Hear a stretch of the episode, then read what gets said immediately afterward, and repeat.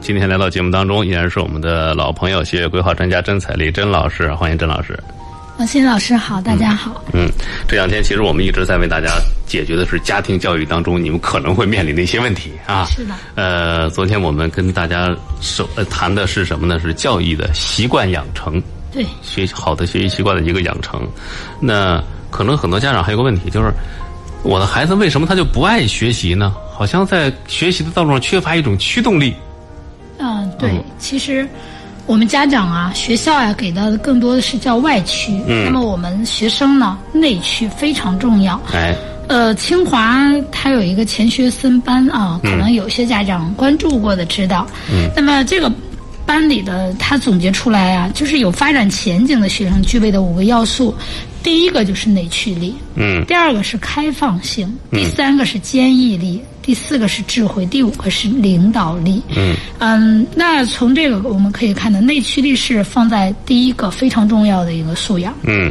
呃，所以来讲的话呢，内驱力呢，它是从内而生的自驱自驱动力。嗯，这样子的话呢，就是如果你真的有内驱力的话，可能更能帮助一个人实现自律。嗯，所以内驱力啊，其实是很多人可能知道，但是又不知道该如何去帮助孩子做的一个。嗯，其实我们经常听见有家长说说，你看人家的孩子都特别爱学习，嗯，都不用催，不用管，很省力是的，啊。我们家这个好家伙的啊，打都打不 赢，这这是什么说法？其实他就是人家的孩子，可能这个内生学习驱动力是比较强的，他有这样主动去学习的这种欲望嗯和意识。对，其实我们这些天啊，虽然前两天没有把内驱力直接说出来，但实际上，内驱力这件事情呢，从始至终，真的我们翻听一下前几天的节目，你都会发现，嗯，其实还是很一直在强调这个事哎情。，对，嗯，那么其实呃，要想着让你的自驱力呢，它更长久的帮助一个人，那实际上来讲的话呢，它可以帮助我们一个人更加自律。嗯，自律的人一般的来讲，他都会有一些驱动力。嗯呃，那么首先我们就说一说如何成为更加自律的一个人。嗯啊，就是不管我们成人还是孩子，嗯啊、我们说，如果你一一次只关注一个事情，啊，可能这个来讲的话，你的意志力就会不一样。嗯因为就比如说啊，呃，王鑫老师一天主持三档节目，嗯，但是有我 有时候是三档，啊，嗯但但是我呢，我就一天就只干一件事儿嗯啊，就是我今天上午就是准备今天下午的节目内容，嗯啊，然后上节目，上完节目以后呢，像比如说今天吧，啊，正好可能就要跟一个孩子去做沟通，嗯，啊，解决他方面学习方面的或者是思想方面的一些困惑。嗯那实际上来讲的话呢，就是对于我来讲，我可能一天，呃，除了吃饭、睡觉、休息的时间，大部分时间都在这一件事情上。嗯那在这个事情上来讲的话，你会发现我可能跟别人关注的点就不一样。嗯我会关注这个学习呀、跟学生有关的每一个点。哎，这个来讲的话呢，就是啊，我关注到的可能更多的一些内容。这样子的话呢，就是每一次呢，我只关注一个点。比如说，我今天只说内驱力，那我今天就关注内驱力的一些方面的资料。对那可能我在学习呀、整理呀，包括在积累这些方面的素材呀。那可能确实结果就不一样。嗯。啊，所以来讲的话呢，我觉得如果要想着让我们大家，呃，自律的话呢，首先呢得承认每一个人的精力是有限的对，啊。嗯，就是我自己，我也我也有这种感觉。嗯，你说我一天能辅导多少个孩子？说真心的。嗯，特别的有限。嗯，因为每一个孩子都要认真去对待人家。再一个来讲，每一个人都是个性化的。嗯，所以来讲的话呢，在你一定时间段呢，真的你只专注一件事情的时候，你才能更加合理的、清晰的，去让自己的这种意志力呢，嗯，固定在那个点上去。对啊，不得不说，做每一件的时候，每一件事情的时候，你都需要需要消耗你的精力的是的，啊。那如果你不能专注于一件事情的时候啊，那么你的精力必然是分散的对，啊啊。或者说，我们说男人什么时候最帅啊？有人答案说是全神贯注的时 候，那其实这时候表现一种专注，对，对吧？是专注在某一件事情上，嗯嗯，所以这个来讲的话，我觉得我们大家，嗯、应该把这些特别多的事情一项一项来做。嗯，第一，你的条理性可能就会有了；第二来讲的话呢，就是你的就是不至于分散你自己的这种啊、注意力。嗯，所以这一点来讲，我就觉得特别重要。嗯，那么我们大家呢，可以说，嗯，每一个人可能都有阶段性的目标，但是我们也要知道，那任何一个大的目标都要分解成细的小目标，然后。啊，每天去达成一点一点的你的小目标，直到习惯这样的节奏，那么你慢慢的就变成了一种习惯。嗯，最担心的就是啊，今天宏伟励志，嗯啊，明天做了一半儿，再也做不下去了。对，那实际上这个来讲的话，就会成为负担。嗯啊，所以我们大家呢，要把你自己要达成的目标当做你自己啊非常喜欢的一件事事情去做，并且呢，要分解它。嗯呃，这个来讲的话，是我跟家长们分享的。除此之外呢，我就记得当时孩子班里有一个家长说：“哎，我从小就让我孩子学会一心二用。嗯，”啊，这听倒起是来很有他意觉思的得思路，是吧？ 对他听起来都觉得，哎呀，你看我孩子在做这件事情的时候，在想另一件事情。其实我们想想啊，每一件事情他都不能做到极致嗯，啊，因为他在做这件事情的时候，脑子并没有专心在这件事情上。对，那在学习上面来讲，他会表现的真的可能又不像你想的那样，嗯因为嗯，他没有百分之百的投入，那就对咱们就说百分之百的投入，还不能说百分之百的有产出呢。嗯啊，所以这个来讲的话，我们大家，嗯、要提醒大家的是，不要让孩子同时坚持太多目标。嗯啊，在某个阶段呢，只设定一个目标，或者一次只专注一件事情上，直到养成习惯，嗯再将多余的一些意志力和自控力转移到下一个目标。嗯，啊就是你不要指望你的孩子突然间就变得哪儿都好，这个不现实，不太不现实是是是嗯啊。你就像我们上节目多了呢，怎么办呢？只能是花费更多的精力，努力的在这个间歇去调整自己的状态，来适应下一个啊。是的，是的，呃，嗯结果是什么呢？累。 就是，尤其是作为孩子来讲，你让他同时兼顾多个目标的时候，他又不懂得怎么来分配自己的精力，或者说怎么来，呃，专注眼前这个事情，对他可能还会琢磨别的。哎呀，我今天下午的目标怎么办啊？嗯，这样的话反倒是，这这这叫什么？欲速则不达。对。嗯再一个就是他。呃，在做这件事情的时候，脑子其实在想别的事情。那这个可能、就我就举做题吧，嗯可能你算着算这个，脑子想别的去了，这个题你也错了。嗯所以这些来讲，脑思路也不会清晰。嗯，所以我建议大家呢，要想成为自律的人啊，首先第一呢，先在一个时间段上做好一件事情就了不得了。嗯所以我们家长别对孩子有过多的啊要求，那这是第一个。第二个来讲的话，持提前制定好应对的方案。嗯，嗯，这个应对方案指的是什么？就是嗯，就是你做好事情的一个预案吧。比如说，我举例子啊，啊，嗯，今天呢，本来你想好了，说我今天中午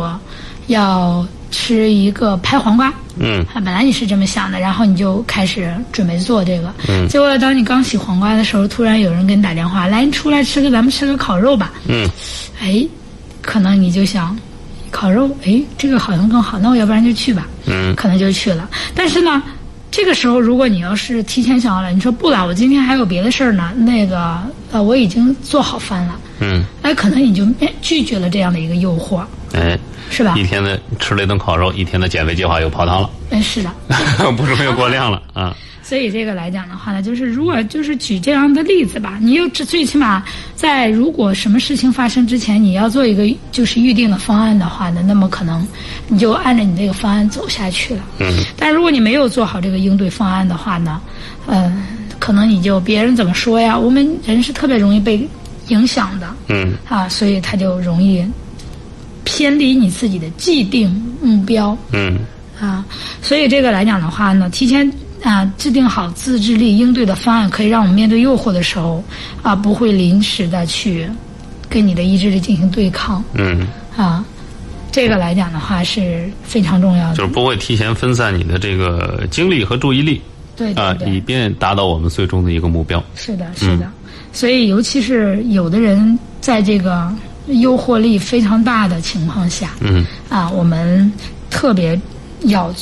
提前做好预先的这个诱惑抵制方案。嗯嗯，举举例子啊，嗯，今天有人说，呃，那个，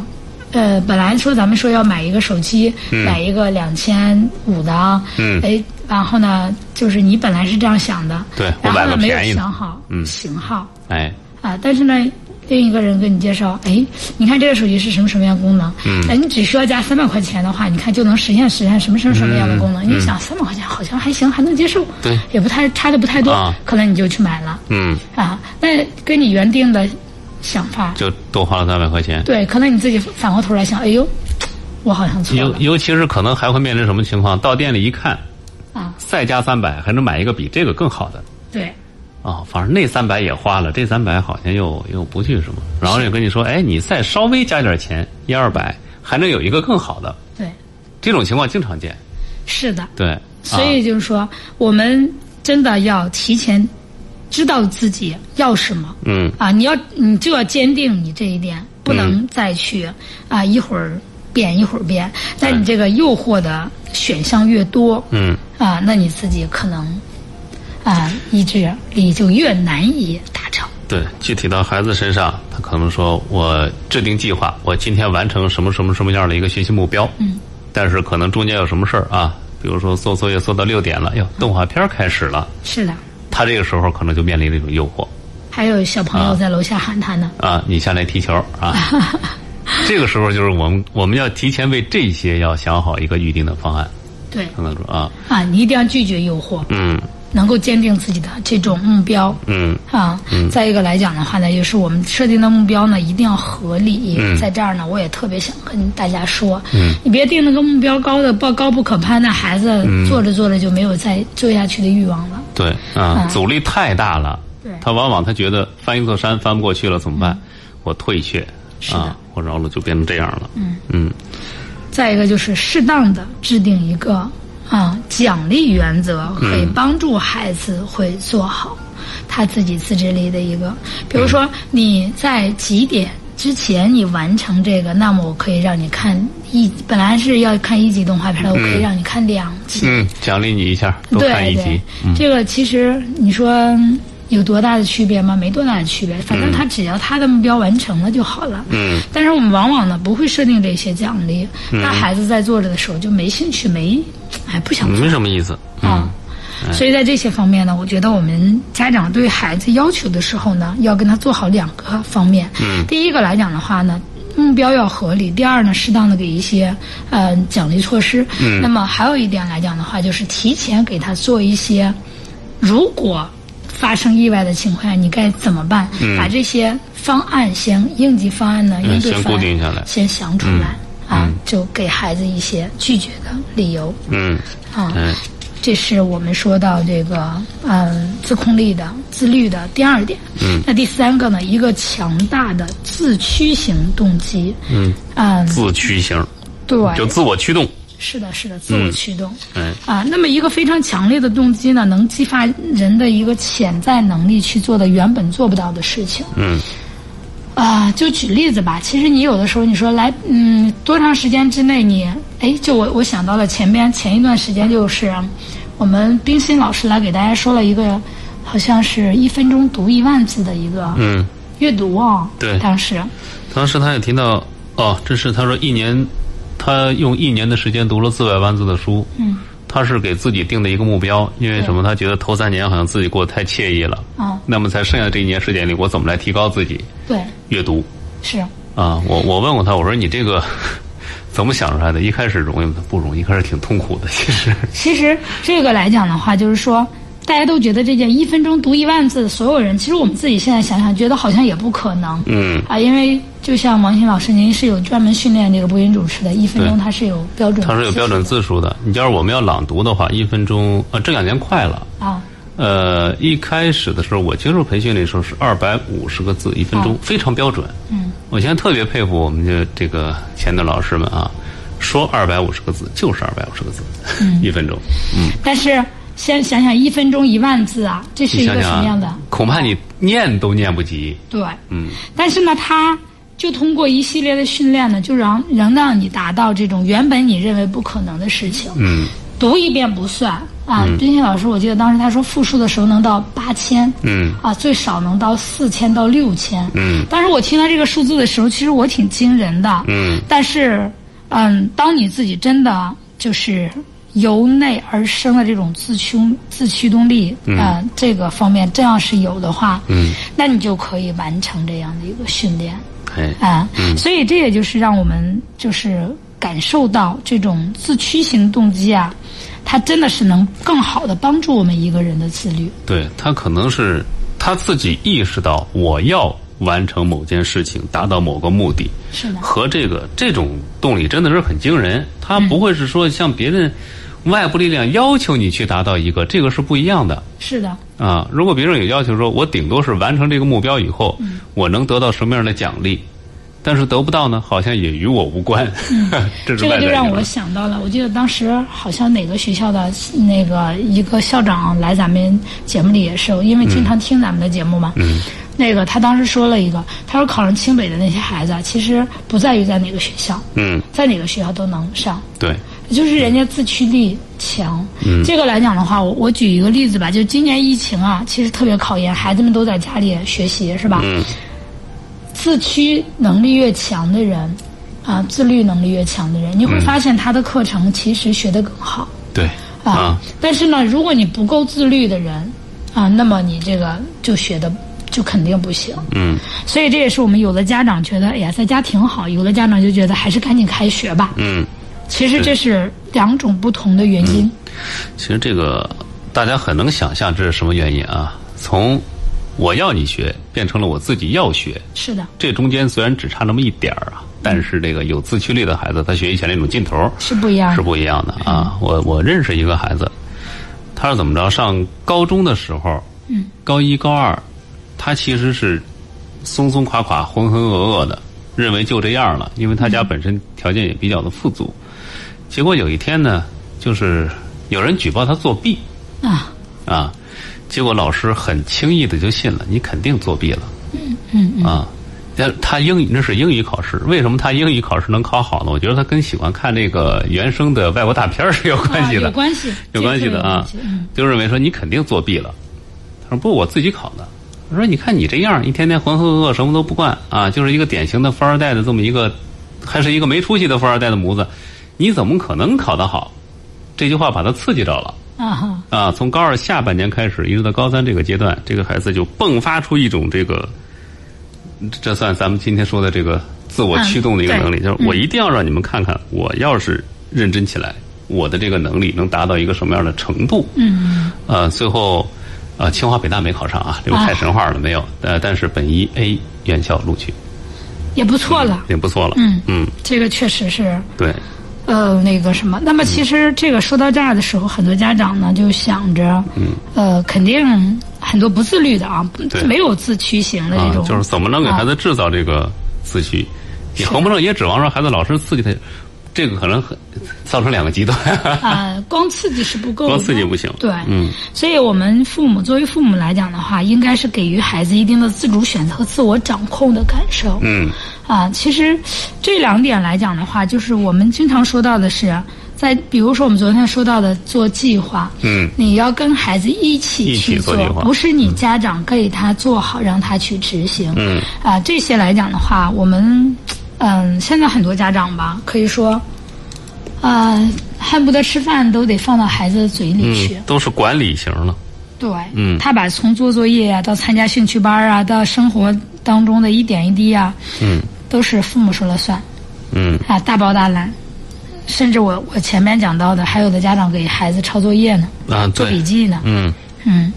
所以这些来讲的话呢，那他没有办法培养出来孩子的这种内内在的动机，也没有办法激发他们的自律，嗯，甚至会让孩子可能产生一定程度的焦虑和抑郁。为什么这么说呢？当你父母什么都包办的时候，孩子再去跟别人对比的时候，他就会觉得，哎呀，你看人家都可以，我就不行，嗯，啊，他可能会产生一些焦虑和抑郁。嗯，所以我们经常说呀，嗯，我们要适当的给孩子及早断奶、放手，就是因为这个。嗯嗯，那么孩子要培父母要想着培养他的自控力，激发他们的内在动机呢，应该把孩子，就是自己是孩子的咨询顾问嗯，啊，不是老板，也不是经理，哎，啊你不是他的领导嗯，啊，你是他的一个顾问。你这么一说，那位说，哎，这有什么区别？对，你可以回想一下，你在教育孩子过程当中，是不是就认为你就得听我的？对，很多家长啊是这样的。对，很多时候和孩子吵起来了，为什么呢？我是为了谁呀、我是为了你呀、对，是我们理解您这种心情，一切都为了孩子。但是呢，就是您这个方式，就是命令他去做一些事儿，其实是把自己摆在了一个领导或者说一个公司的经理啊、总裁啊这样的一个位置。是的我命令你干的，你就得干。嗯。那么孩子可能就缺少了一种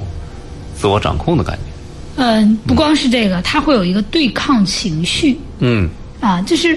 那我们大家想想啊，就是嗯、如果一个人不是给你发工资的人，你他让你你让让你听他的，你愿意听吗？一般的人都不愿意，对，你你凭什么说我？ 对。所以就是这个来讲，孩子他也会这样的。嗯啊，但是比如说我们作为同行业的一个大家相互交流，那大家实际上有的时候是愿意的。嗯所以来讲的话呢，那如果你能做到跟孩子是一个咨询的啊、一个交流的身份，嗯那孩子可能愿意跟你交流。嗯但是反之来讲的话，你是命令的，那他一般都不愿意接受。嗯嗯，这个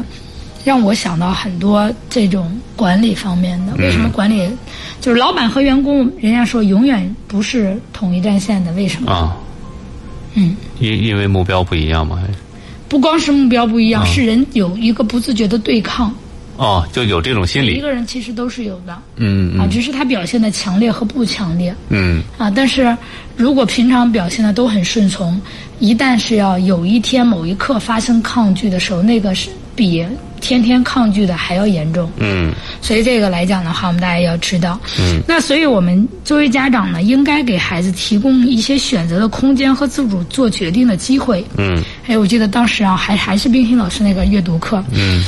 当时我就记得他他在说跟小朋友做引导的时候是，嗯你要这样还是要这样，而不是直接给他一个要给他一个开放式的嗯，啊问答，就是而不让他是有给他选择的对对对，而不是说哎你要你要把这一页书读完，嗯，你要把这个书看完了给我讲哦，嗯，他不是这样子的。哎，哎，所以这些引导来讲的话，我们家长呢，其实真的是有必要，你要给孩子选择一个空间和做决定的一个机会，嗯，并不是强制。那么在制定计划的时候，减少命令要求式的措辞，改成讨讨论商量的形式。就是你看这样行不行？嗯，你觉得怎么样更好？你你可以把你的想法跟我讲讲。嗯啊，如果没有，就是你自己没有想法的话，那我觉得，你看，我给你两种方案，你自己可以考虑考虑。嗯，哎，它对是这样子的。这其实是符合人的这个心理学行为上的啊。我我记得当时看白岩啊、看水晶毅的还是一本书啊，白岩松的，啊，他说怎么来说服领导接受你的提案呢？嗯，不要只给他一个，对，给他两个，嗯，或者三个，我都列出来可能性了啊。你看看哪一个好，那么这样其实无论他选哪个方案，都在你的掌控范围之内对，啊。这就是一种很有意思的一个心理学的，是的一个一个问题啊。可能很多家长说着很容易，但是在现实生活当中，家长未必能够想得到。其实特别简单。比如嗯说我们现在放学了，孩子有语文作业，有数学作业，嗯啊，可能还有那个阅读的或者什么的其他的，嗯，那完全家长你就可以跟孩子商量一下呀，嗯，哎，你是准备先写数学呢，还是还是先先写写语文语文呢？嗯啊，你要是先学数学呢，你就把口卡或者是那个什么拿出来，是吧？嗯对先从这个开始。嗯嗯，你要是先学语文呢，那你就拿出拼音本儿来。嗯，就是你看，你给孩子在做这样商量的时候呢，嗯、安排顺便就出来了。嗯啊，那孩子呢，他自己就想，哎，我要先写什么呢？嗯，可能嗯，我喜欢语文老师，那我先写语文吧。嗯写语文嗯啊，但是他知道写完语文，数学也必须得完成啊。嗯，啊，那他写完语文了以后，他就有写完那什么了。就开始了。你把这两个都写完了以后呢，妈妈可以让你去下楼，带你下楼去踢会儿毽子，嗯或者是玩会儿什么什么，是吧？哎，孩子一听这个挺带劲儿的，嗯，啊，他可能就去了。哎，所以说，其实这个来讲的话，我们谈话的方式非常重要。嗯，啊，那么再一个来讲的话，当你跟孩子去这样子去商量的时候，孩子自己做决定，他慢慢会形成一些观点，就是好像我自己哦，我自己去决定这些事情。嗯，他会有一些就是主观的决定的一些性格培养。哎，所以我觉得这个来讲的话呢，对于孩子未来的这种格局啊、眼界的培养啊，我觉得特别好。嗯，啊，所以这些来讲的话呢，我希望我们大家那个什么，那除此之外呢，我们还可以让孩子参加到家庭的一些事务在内的这些活动当中去。嗯，嗯，比如说我们今天啊有两个选择，第一个呢，要跟着妈妈去姥姥家，要跟着爸爸去奶奶家。嗯，哎，你可以让孩子自己做一个决定嗯，啊，别妈妈非得带着走，也别非得爸爸带着走，他自己愿意去哪儿去哪儿。哎，哎，你给他一个抉择，那或者是跟他商量，哎，这个星期要么你先跟着爸爸去奶奶家，下个星期妈妈带你去姥姥家，好不好？嗯啊，或者是这个星期你可以先跟妈妈去姥姥家，下个星期跟爸爸去奶奶家，你看选哪个呢？嗯，是吧？孩子很他就不一样的选择，嗯，所以来讲的话，这些呢，我觉得可以让他嗯，在未来呢，就是处理自己的事情上吧，会有一些自己的主见，嗯，啊，所以我就觉得这些方面可以呃让孩子去参与一些。再比如说做家务，嗯，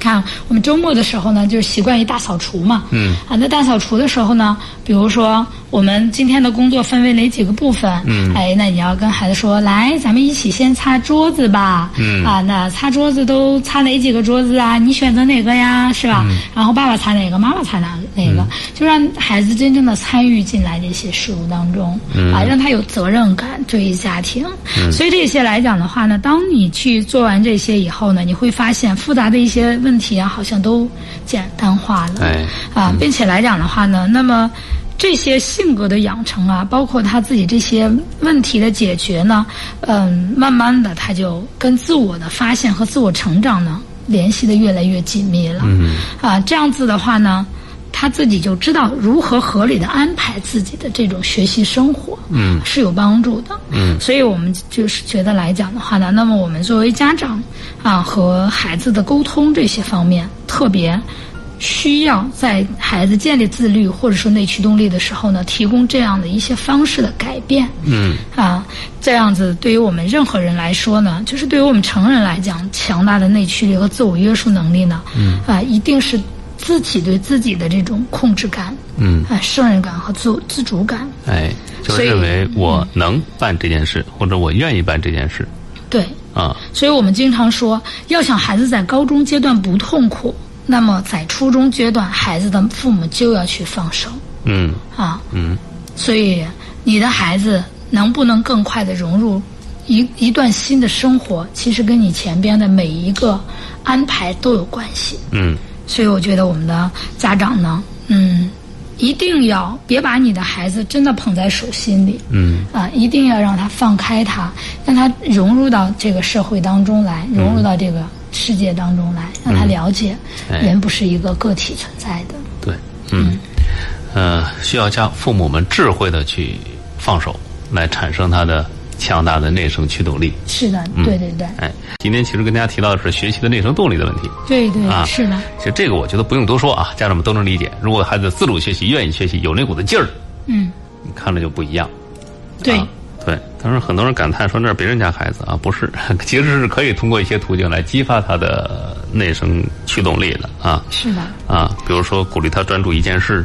嗯、提前应对好这个，制定好这个应对的方案，当然给他一个强大的自驱型的一个动机，这都是我们对孩子的一些帮助啊。呃，那么在这个过程当中，我们做父母的应该持一种什么样的心态啊？或者甄老师有什么样的建议给到家长们？哎嗯，第一个来讲的话，就是我们家长啊，我觉得，嗯，给孩子一个适合他水平的目标。嗯每一个孩子的情况不尽相同，每一个孩子呢，他的水平也不一样。嗯呃，我们举一个例子啊，在初升高的时候，我们可能有的孩子呢，啊，去了衡中，有的孩子去了二中，有的孩子去了一中，还有的孩子去了师大附，啊、还有的学生来讲的话去了啊、其他的那个学校。那其实我们在制定目标的时候呢，这个孩子本身是一个什么样的水平？比如说，他本来只能去到嗯十五中吧，假如说，嗯那么说，哎，你稍微努努力，考虑一下，咱们看看蹦不蹦，能不能到了十二十四啊，或者十七中啊？哎哎、你看看能不能？嗯那也可能孩子呢说，哦，他们差多少分，我现在是多少分，嗯、然后我如何去跟家长跟他一起做一系列的工作，嗯可能真的结果就达成了。哎嗯啊，比方这个学校里他前多少名啊？我就记得我当时我们家孩子，我就记得特别清晰。考到四百名的时候，我们说啊，年级的前三百才能够去二中南嗯啊。他们的目标，因为石门的孩子们呀，就一个愿望，呃，嗯高中我就要上隔壁 上。 啊， 就是这个目标啊。对，嗯，然后呢，他就开始就开始想，哎，四百名和三百名的学生啊，差多少分？嗯啊，然后这些分儿在他自己的各个科目上、试卷上体现在哪儿？当这样子的，就是对他来讲，一百名啊，差十五分儿，十五分儿难吗？他自己想想，好像是可以。嗯然后呢，再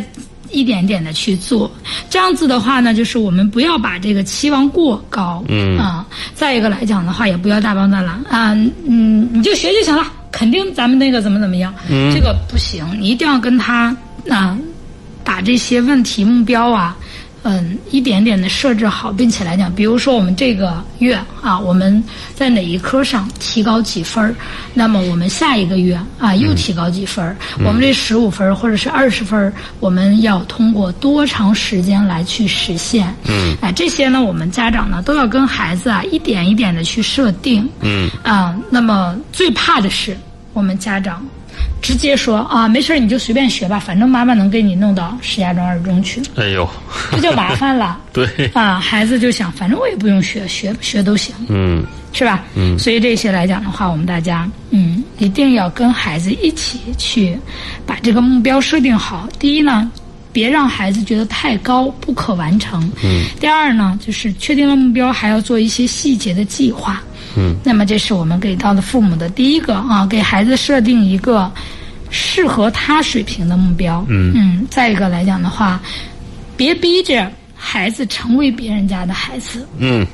啊，刚才呃，王老师一直在说啊，那是别人家的别人家的孩子嗯别人家的孩子，那真的是，你看我们经常会听到说，你看谁谁，呃，人家是第一名，你呢？啊，你看人家孩子，嗯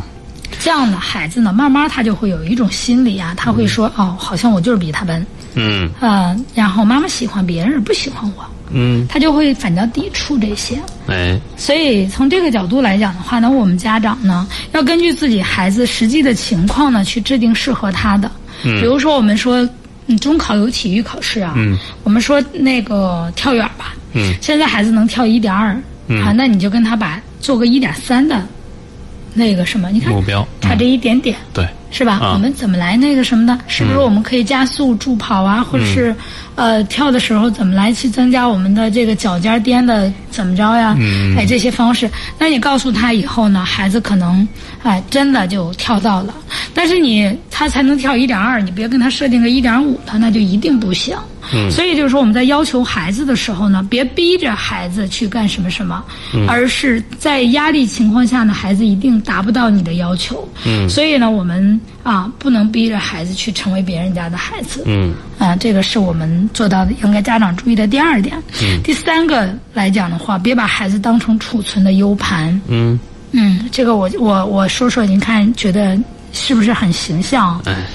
我们家长啊，就一个劲儿的往孩子的大脑里塞塞塞塞塞东西，嗯灌输你要各种学这个，知你识要学那个，你要学什么什么什么什么，就天天让他学。哎，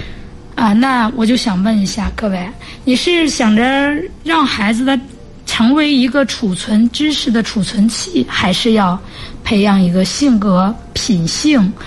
知识教养各个方面都比较好的完整的人？嗯，那我觉得可能大家更想着培养成一个更加全面的吧。对，因为我们教育的最终目的啊，呃，学习是手段和过程，是的最终的目的是让他培养成一个非常全面的人。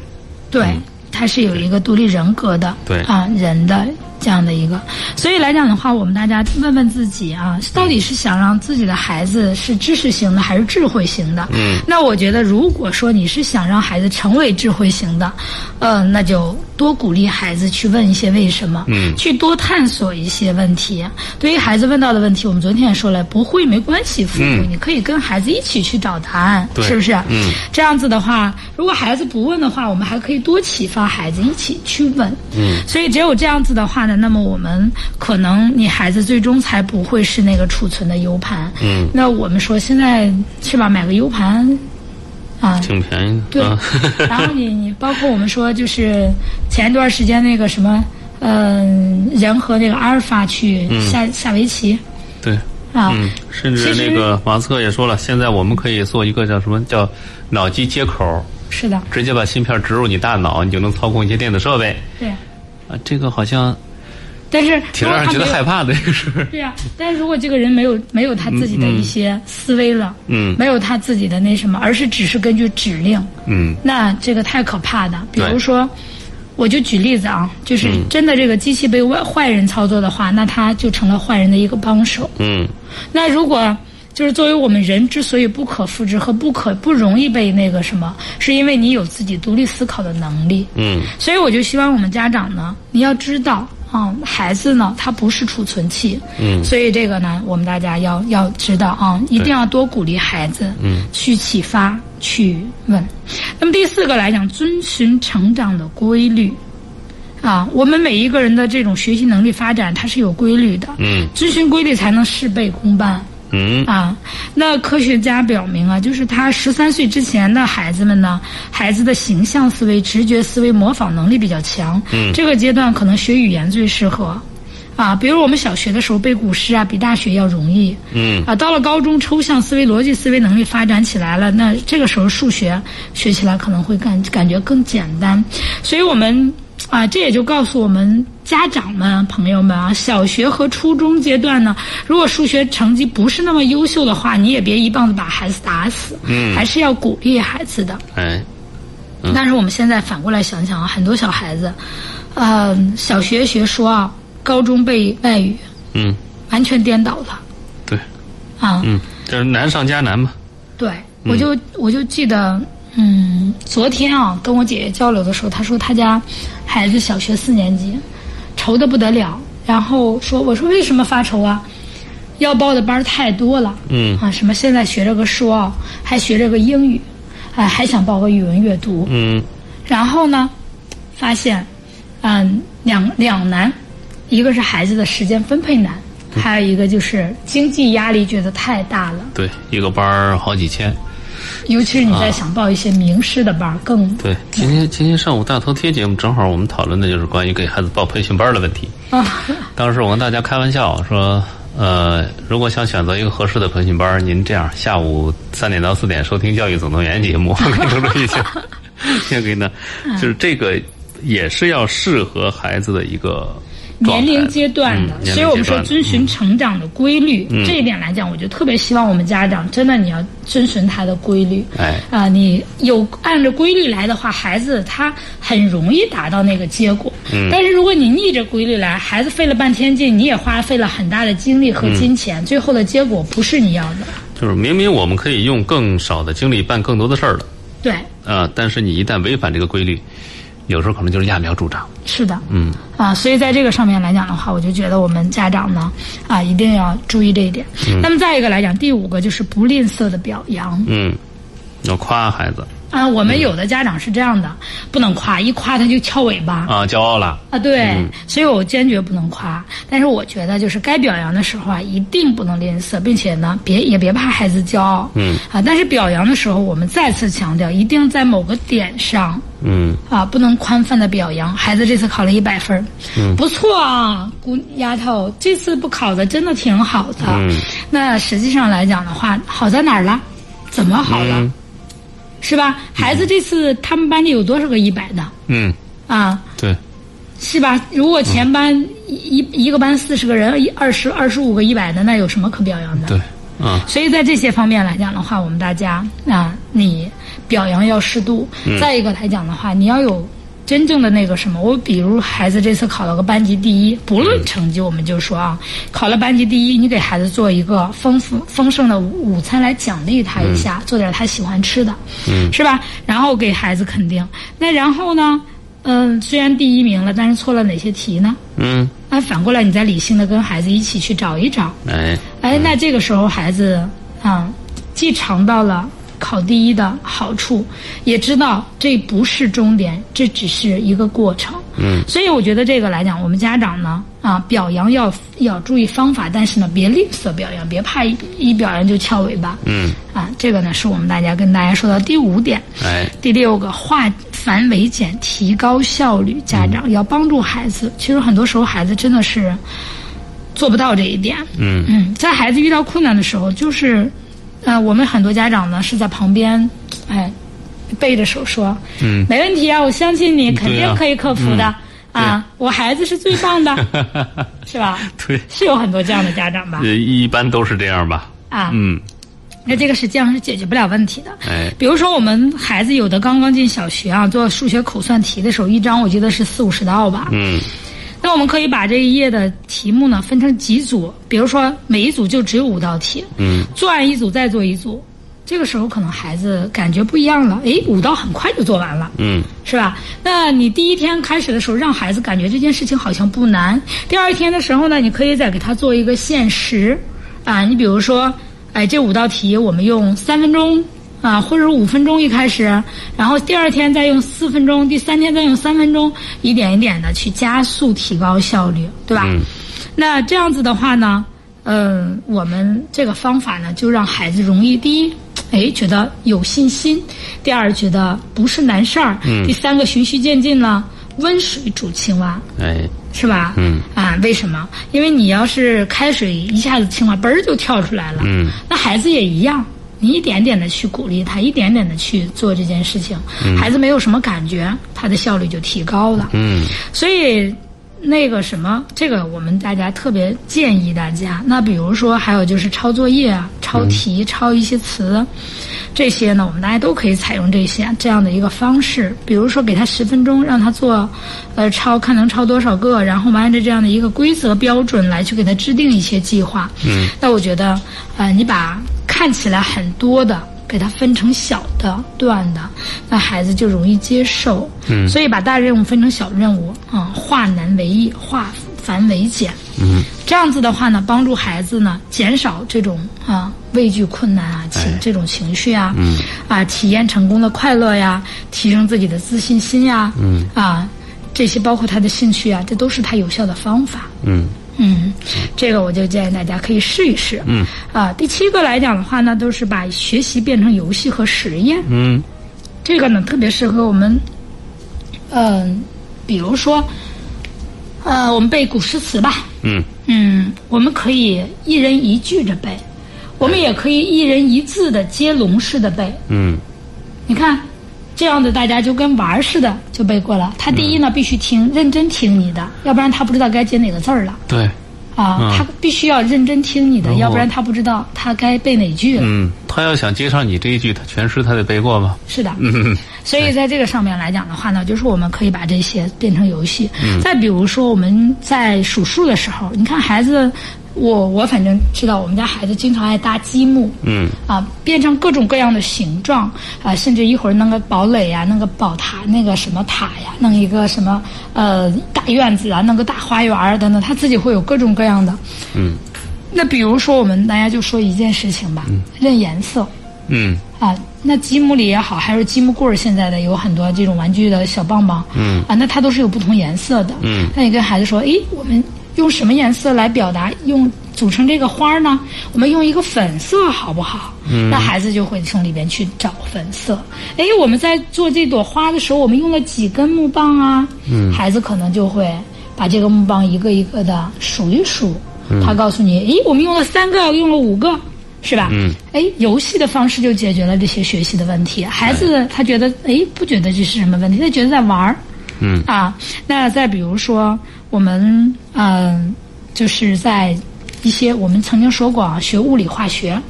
那么物理化学来讲的话呢，你可以做实验，来用实验的结果还有过程变化来激发孩子的兴趣爱好。嗯，所以这些都是我们啊要改变孩子学习、激发他兴趣啊，包括激发他这种原动力啊这些方面的一个呃方式。那么再一个就是鼓励孩子自学和讨论。嗯，我们有有很多家长是这样子的啊，就是孩子说：“妈妈，这个题怎么做呀？”孩子、家长。一看吧，嗯上面哦啊，这样子的，给你写出来这了就给列，出来来了去看吧。嗯，那实际上来讲的话，那我们大家要跟他讲啊，那你看这一支条件是什么？要求什么是吧？你看本来说给了你一块五毛钱，这个事情花了一块三毛钱，你想想应该找给你几毛呢？那就像我们现在。哎，这个苹果是多少钱？然后怎么怎么？你给他跟生活进行一下结合，你会发现孩子好像很快就解决了。嗯，啊，所以我们主张呢，让孩子啊遇到问题的时候先自己解决，解决不了了再找老师、同学或者家长去，嗯，讨论嗯，啊，去讨论，不是找一个老师来给他补个课。哎，嗯这样子的话呢，自主学习和被动学习的差别呢，就在这个时候就有就有一个差别了。我们人我说了，不是独立存在的，它都是一个个性化的。那所以来讲的话呢，同伴之间的一个相互讨论呢，啊，就是，嗯、这样子的话，让他自己找吸取别人的观点。嗯，那么自己学的时候呢，再自己教别人一遍，这个时候领会就会更加深刻啊。我也经常让孩子们用这个方法。哎，所以来讲，同学们在讨论的时候，可能你有哪一个点帮你打通了，嗯，啊，你可能会有新的一些思维方式产生。嗯所以讨论的结果是双赢，孩子的沟通能力、合作意识呢也会培养。嗯，这就是我们为什么建议大家要啊自学和自学讨讨论，论嗯鼓励孩子。那么再一个来讲的话呢，就是希望家长呢能陪伴孩子，啊，比如孩子在学习的时候呢，嗯。你在旁边看一会儿书，嗯，啊，我们说一个人的成长需要三种途径，一个是自我学习，一个同伴合作，一个是专家领，嗯，领引领。哎刚才我们前边两这一句一件事儿一句话呢，鼓励自学和讨论呢，就把自我学习和伴同伴合作都说了。那么再就是专家引领了，嗯，啊，这个专家对于小朋友来讲，不仅仅可以是老师，也可以是那家家长长。嗯，也可以是他的，比方哥哥姐姐啊，都可以。啊，那么孩子在学习的时候，嗯，有的家长可能在做家务，也有可能家长去做一点自己的事情。嗯，但是我说真心的，也可以在孩子学习的过程当中，旁边你做你自己的工作计划。嗯，也可以在孩子在学习的过程当时候呢，你自己去读一本书，哎跟孩子一起啊。那么这样子的话呢，你去做好孩子的榜样。嗯，啊，我们。啊，也有一句话说的啊，就一流家长做榜样，二流家长做教练，三流家长做保姆。嗯啊，希望大家都能做榜样。嗯，都能做一流家长啊，对对对。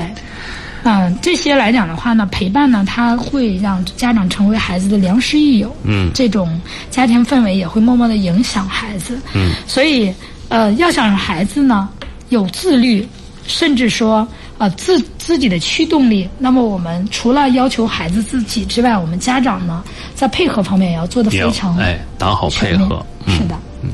好了，那时间关系，今天就跟大家谈这么多啊。当然，明天节目当中，我们依然会请甄老师来针对家庭教育的有关问题来和大家互动交流的啊。明天再会啦，拜拜。